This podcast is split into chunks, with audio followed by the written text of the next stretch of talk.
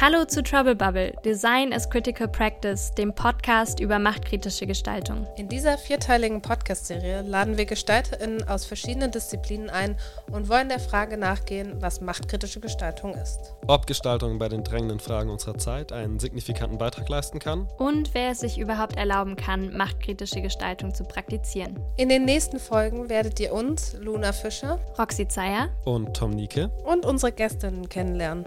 Zu dritt haben wir diesen Podcast konzipiert und werden ihn auch abwechselnd moderieren.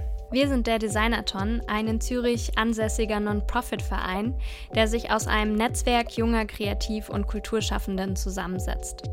Mit dem Fokus auf Gestaltung untersuchen wir kritisch, wer in der Gesellschaft Macht hat und wen Macht ausschließt. Kollektiv erarbeiten wir dazu spielerische und theoretische Formate. Durch Workshops, Vorträge und Panels, über Ausstellungen und Podcasts bringen wir Menschen miteinander ins Gespräch. Unsere Struktur ermöglicht es Interessierten, neue Projekte umzusetzen. Gemeinsam hinterfragen wir Machtstrukturen innerhalb der Gestaltung des Zusammenlebens. Das Programm wird von den Menschen gemacht, die sich am Prozess beteiligen möchten. Und dabei seid auch ihr ZuhörerInnen gefragt. Wenn ihr gerne eure eigenen Projekte bei uns umsetzen wollt, dann meldet euch unter der E-Mail-Adresse in den Shownotes. Als erste Gästin bei Trouble Bubble laden wir Designerin und Researcherin Maya El Bakri ein.